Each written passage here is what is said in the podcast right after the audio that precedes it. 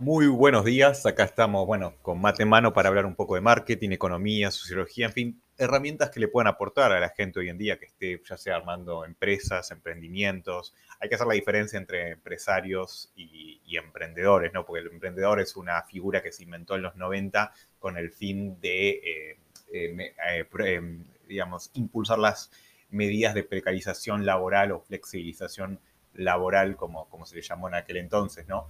Eh, porque bueno, si vamos al caso, como decía un amigo, los emprendedores eh, terminan en, Palermo, o sea, básicamente diciendo que los emprendedores son siempre de clase media alta para arriba, ¿no? Normalmente cuando son de clase baja, los emprendimientos no prosperan, ¿no? Ahí se les llama emprende pobres, ¿no? También está, bueno, el tema de los microemprendimientos, el microcrédito, pero bueno, sin meterme en eso, eh, quiero hablar de un tema que es el marketing digital, ¿no? Eh, y el marketing digital básicamente para mí es una gran estafa, es una gran chantada. El concepto de marketing digital para mí se inventó eh, para que la gente eh, siguiera compitiendo entre sí en lugar de colaborar.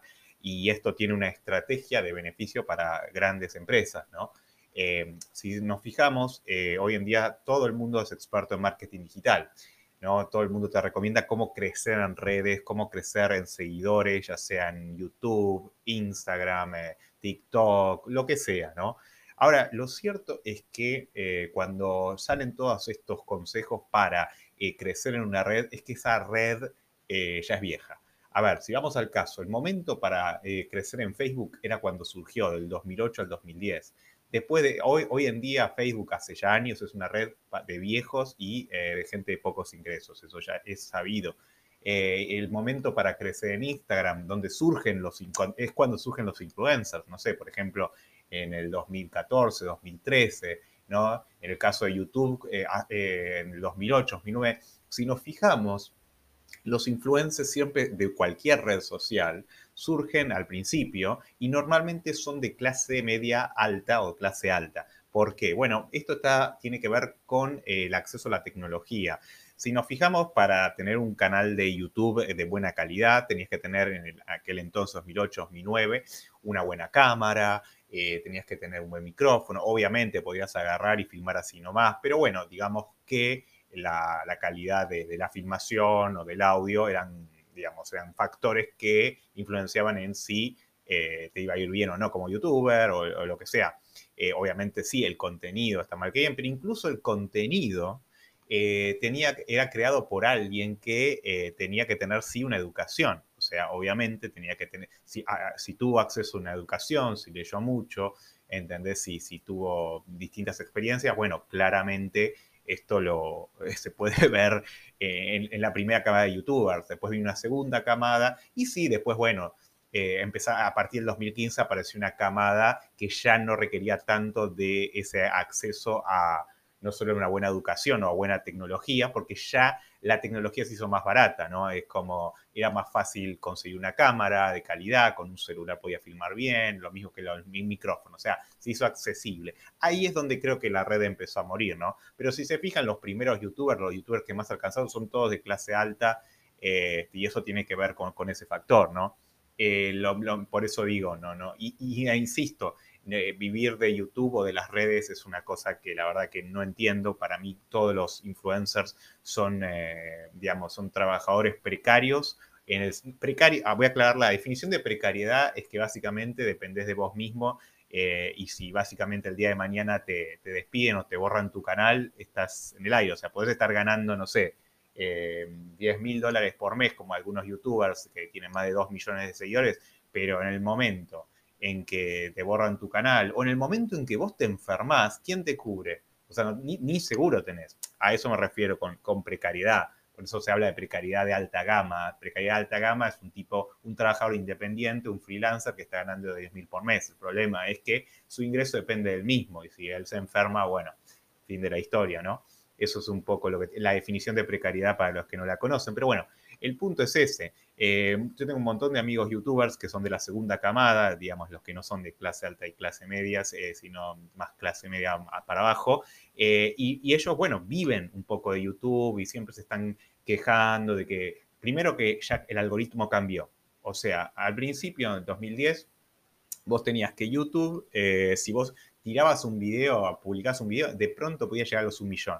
Eso a partir del 2015 ya no era tan así. Y ahora olvídate, podés tener un millón de, suscriptores en tu canal y, YouTube solo se lo muestra al 1%, con suerte.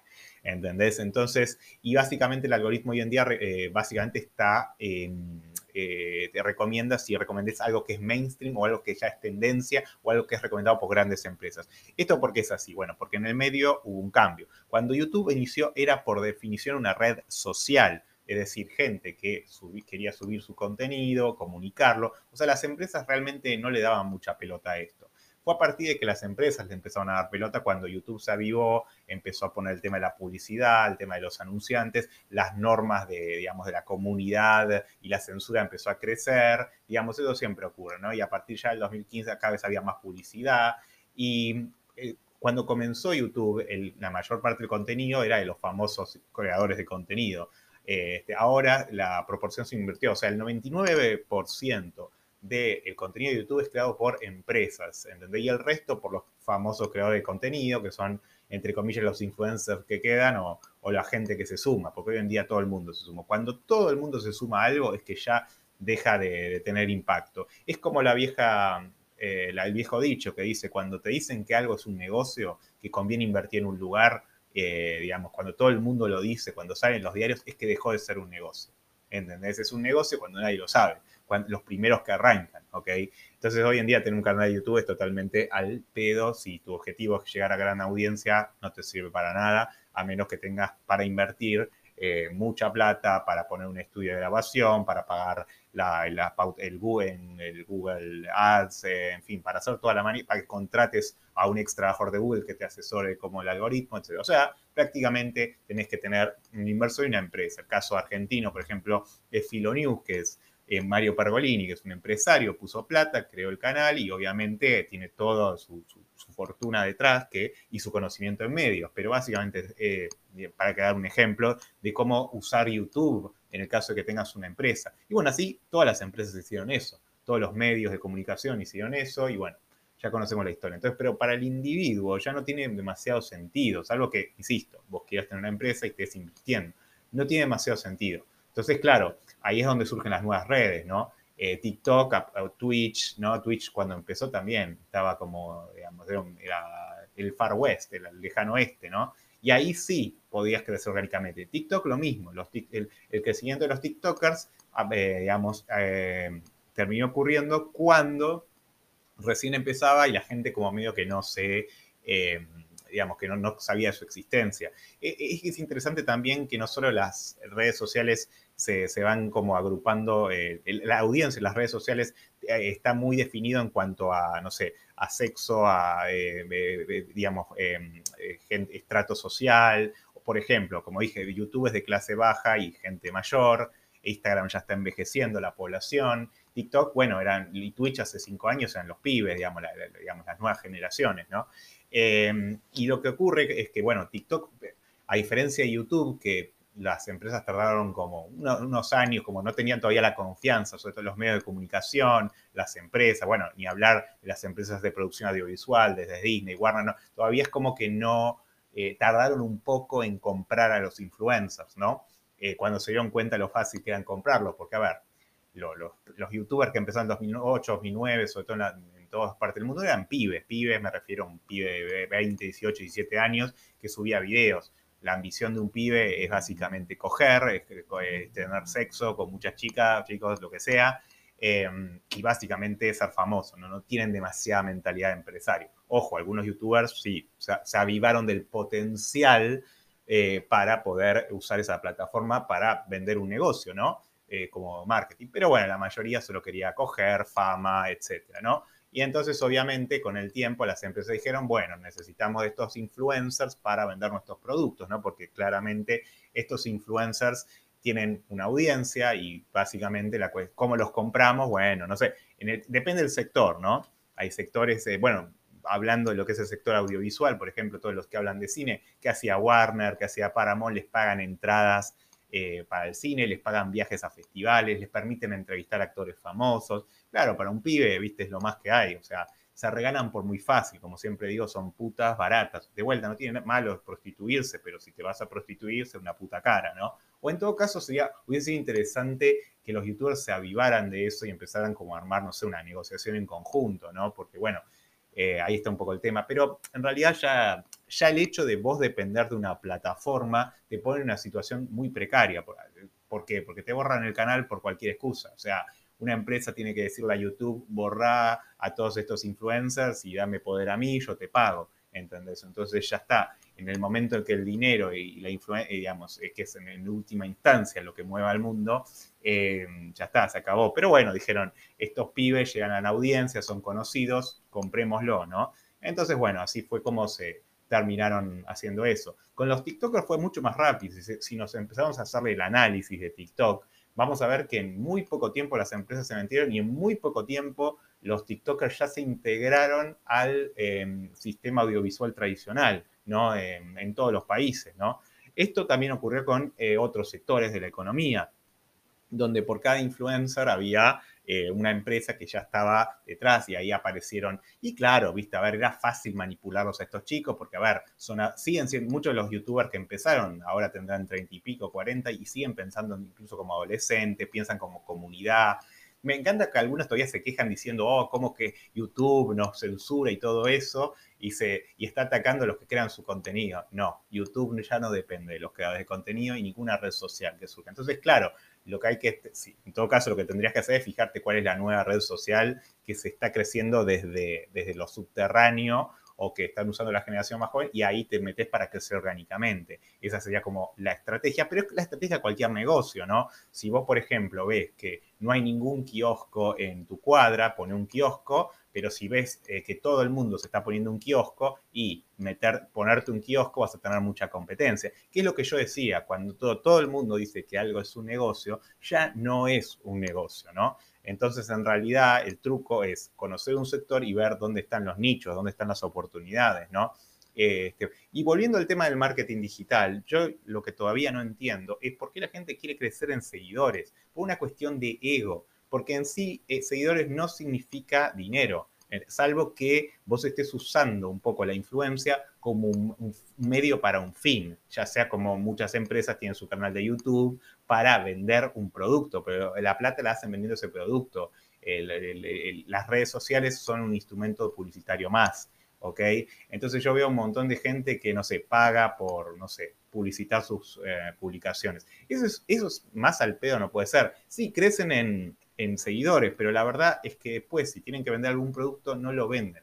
Yo, por ejemplo, tenía un, bueno, habíamos hablado esto con, con una gente que vendía infoproductos en Instagram y no tenía muchos seguidores, sin embargo, sacaban 5 mil, 10 mil dólares al mes en venta de productos, pero la venta la hacían uno a uno, a la antigua, sí, a la antigua, ¿entendés? Ahora tenés gente que tiene justamente de marketing digital que, ve, que tiene 5 mil, 10 mil seguidores y sin embargo no vende nada y se sigue cagando de hambre, porque de vuelta, normalmente los que son víctimas de esta movida del, marketing digital son gente que no tiene, que acabó de llegar a las redes sociales, siempre de alguna forma, sobre todo los sectores más atrasados, y eso tiene que ver con la edad, gente, eh, vamos al caso de los artistas, hay un montón de coach para artistas, viste, de marketing digital, que se meten marketing para ti, está como promocionar tu trabajo y nada, o sea, se pone a crecer, eh, a, promocionar sus publicaciones, lo que no sirve para nada, porque promocionar tus publicaciones es el mayor negocio que inventó Instagram, porque básicamente, como siempre fue una red social que se basa en el ego y en el narcisismo, le dice, bueno, vos crees que mucha gente vea tus publicaciones y tengas muchos likes y muchos comentarios, bueno, pagame. Entonces yo digo, ok, te estoy pagando para que la gente ponga like y ponga comentarios, ¿para qué me sirve eso a mí? ¿Entendés? Y volviendo un poco a lo, de lo que consiste este canal, el Real Network, a mí lo que me sirve es tener contactos profesionales reales, gente con la que yo pueda tener conversaciones, eh, con las que pueda generar alianzas estratégicas, socios, ponerme una empresa, inversores, lo que sea, ¿no? No, no quiero seguidores. En todo caso, yo lo que tendría que ver es con cuántos de esos seguidores he hablado. Un poco eh, por ejemplo, yo esas redes sociales que mencioné, ya sea Instagram, YouTube, Twitter, TikTok, yo las uso para hablar con la gente, conectarme con la gente que, con la que me interesa, no sé, armar algún proyecto, algo, este, y con el tiempo armar un vínculo. Bueno, en este sentido, bueno, el seminario que damos de Real Networking es eso, es, es reenseñarle a la gente cómo era eh, volver a conectar, cómo, generar un vínculo, ya sea para conseguir socios, inversores eh, o, simplemente para, para, conectarse como ser humano, que creo que es básico, y creo que las redes sociales lo que terminan haciendo es volver a la gente muy idiota en ese sentido. ¿Entender? Y ahí es donde, donde veo esa ¿cómo se dice? Esa estupidez eh, del ego, de crecer, de hablar, y todos compitiendo entre todos, ¿no? Si vemos, hay, hay algo que llamamos el autobombo. El autobombo significa la, autopromoción. Todos yo, yo, yo, promocionándome a mí mismo. Y, la verdad es que nunca entendí, porque desde mi lógica, y un poco desde los distintos Instagrams que, que hemos creado para, ya sea para, tema, para distintos sectores, ya sea el audiovisual, que es el Fanzine Argento, o otros eh, en referencia al sector empresario financiero, siempre lo que encuentro que, lo que hay que hacer es algo que, de hecho hacía mi abuelo, es promocionar a los demás. ¿Entendés? Usar la, la, red social, en el sentido más literal de la palabra, para socializar y hacer que sean los demás. El éxito de la gente que te rodea es en el largo plazo tu éxito, ¿no? Eh, pero están todos compitiendo, ¿no? ¿no? ¿Cómo, voy a, ¿Cómo voy a usar mi Instagram para promocionar a los otros? ¿Viste? A lo sumo te comparto en historia, ¿no? Después está eso del canje, que es una grasada que la verdad se nota que son unos pelotudos los que lo hacen, como diciendo, a ver, si yo realmente quiero ayudar a alguien, le voy a hacer 10 publicaciones y no solamente eso, voy a hablar con 100 personas y le voy a decir eh, miren lo que está haciendo esta persona, ya sea un director de cine que le recomiendo la película, un empresario que está armando una propuesta, lo que sea, ¿entienden? Esa es la, forma de utilizar las redes, porque ahí realmente esas personas realmente van a decir gracias por ayudarme, ¿no? Va a haber, va a haber una, digamos, una cosa de, digamos, vamos a empezar a crear un vínculo con las personas que ayudamos, ¿ok? Obviamente, ¿no? La idea eh, es justamente empezar así.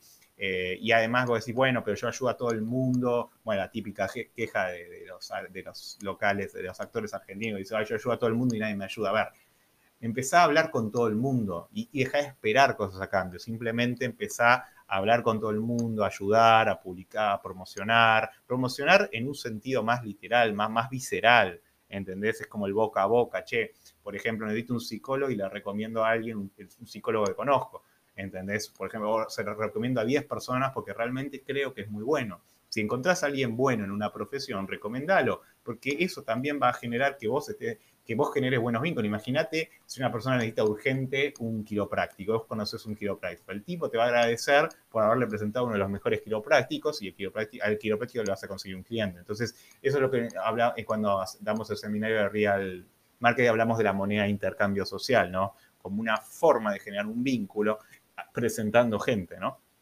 Con, eh, digamos, con necesidades complementarias, si se quiere. Eh, y, entonces un poco esto, ¿no? Las reflexiones que hago eh, con respecto al marketing digital, que lo que genera es una atomización constante. O sea, ya teníamos que con la uberización, con la, con la creación de las, ¿cómo se llama?, de freelancer, de Uber, de todas las empresas que lo que buscan es convertirse en intermediadores laborales, que básicamente es una forma de generalizar la precarización laboral, porque tenés un montón de trabajadores que, independientes, freelancers, que la mayoría, eh, este, nada, digamos, tiene que trabajar como 20 horas por día para poder, bueno, Rappi ni hablar, para poder llegar a un sueldo decente. Cuanto más la gente, cuanto más la gente deja de trabajar para empresas con convenios, con contratos de duración indeterminada y se meten estas modalidades, obviamente lo que hacen es que eh, todos compitan entre sí. A ver, la gente, el, conductor de Uber está compitiendo con otros, eh, ¿cómo se dice? Eh, conductores de Uber. Eso hace que, y, digamos, que Uber, cuando cobre comisiones o lo que sea, puede cobrarles lo que quieran, porque no existe un ente que represente a esos trabajadores, ¿no? Lo que entonces es el negocio, negocio perfecto, ¿no? Encima les vendés que sos un trabajador independiente. Bueno, un poco el discurso del emprendedor venía como decir, sos emprendedor, sos dueño de, sos tu propio jefe, etcétera, etcétera. A ver, son, son la libertad financiera, como venden las, las multiniveles, que son estafa, ¿entendés? Venden esa idea porque saben eh, que es una forma de abaratar costos. A ver, la multinivel es un negocio solamente para el tipo que es dueño de la multinivel, porque está teniendo una mano de obra gratuita prácticamente, ¿no? Ahora, si sos el tipo boludo que sale a vender el producto de la multinivel, sos un idiota, básicamente. Por eso ahora todo el mundo está con las criptomonedas, con todo el mundo dice, no, las criptomonedas, porque no, sí, para hacer plata. Si todo el mundo está hablando de eso es porque dejó de hacer un negocio hace años, ¿ok?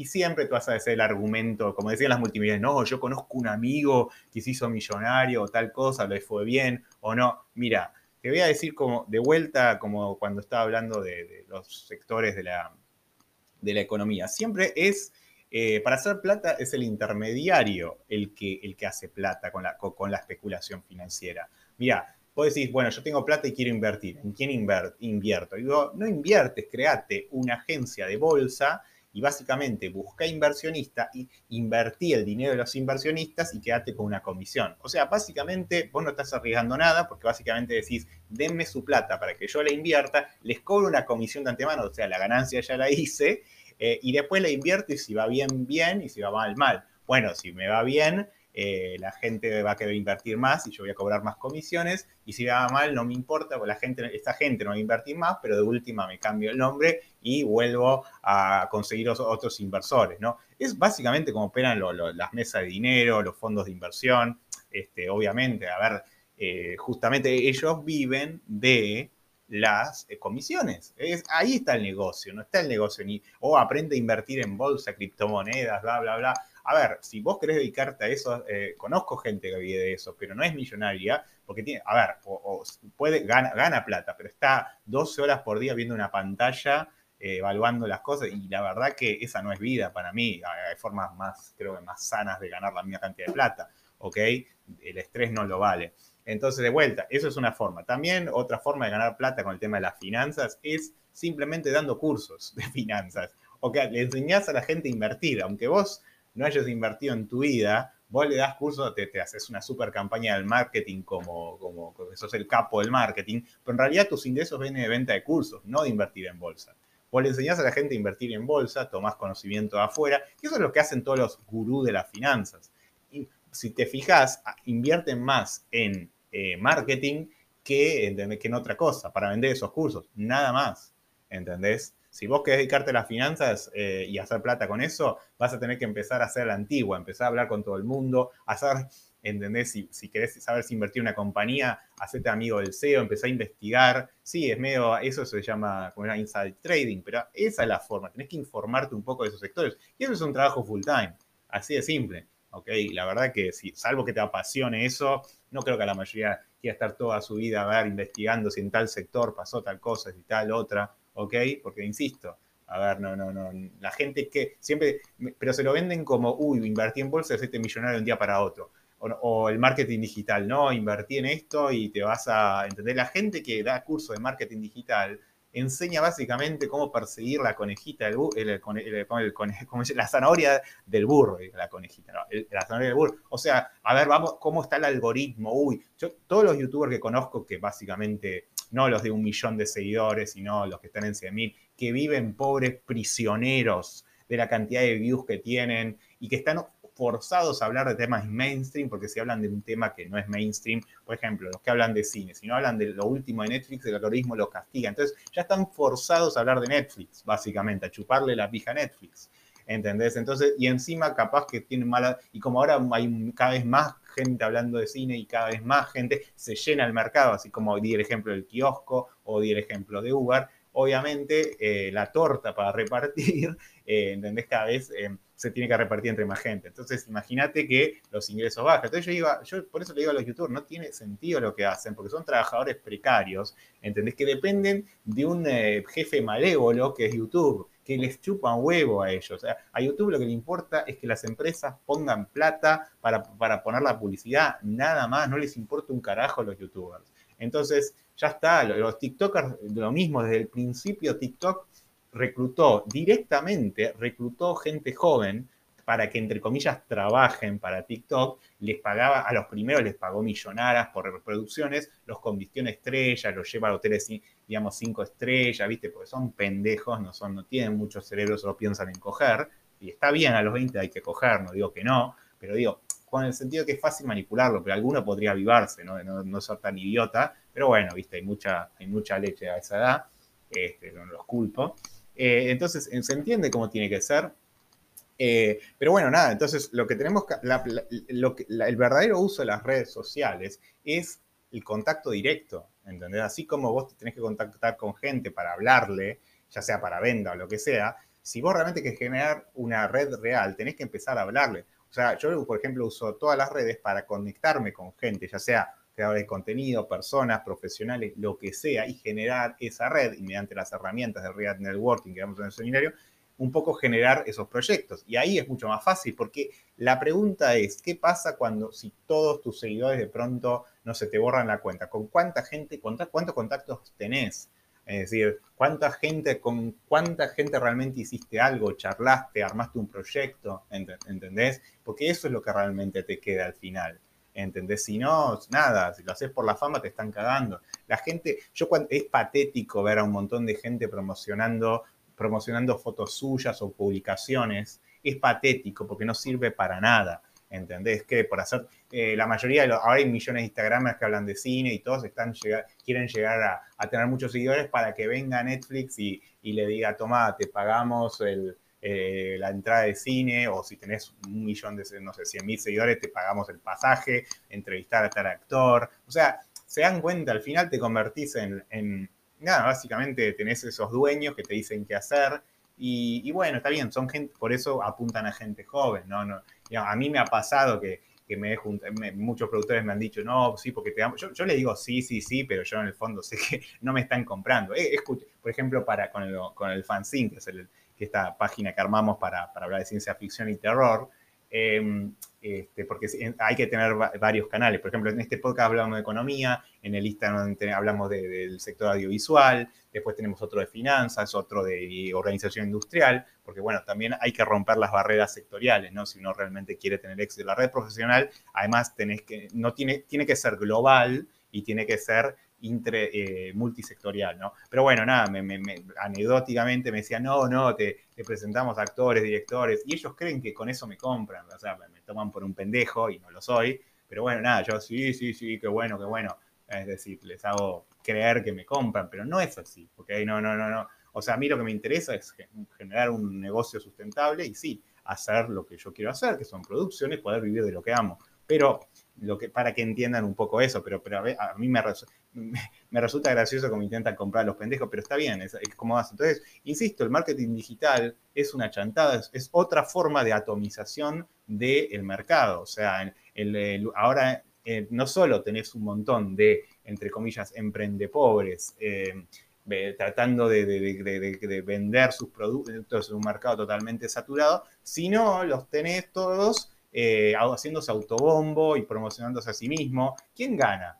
Y gana las redes sociales que les cobran la plata, ¿entendés? Porque a la larga es eso, todos invirtiendo y eh, eh, para ver quién tiene más influencia. Y, la influencia no importa, hay que pensar más allá de la influencia.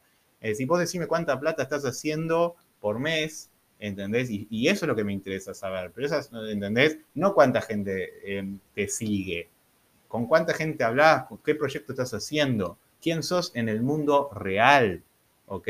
Eso es lo que importa, ¿ok?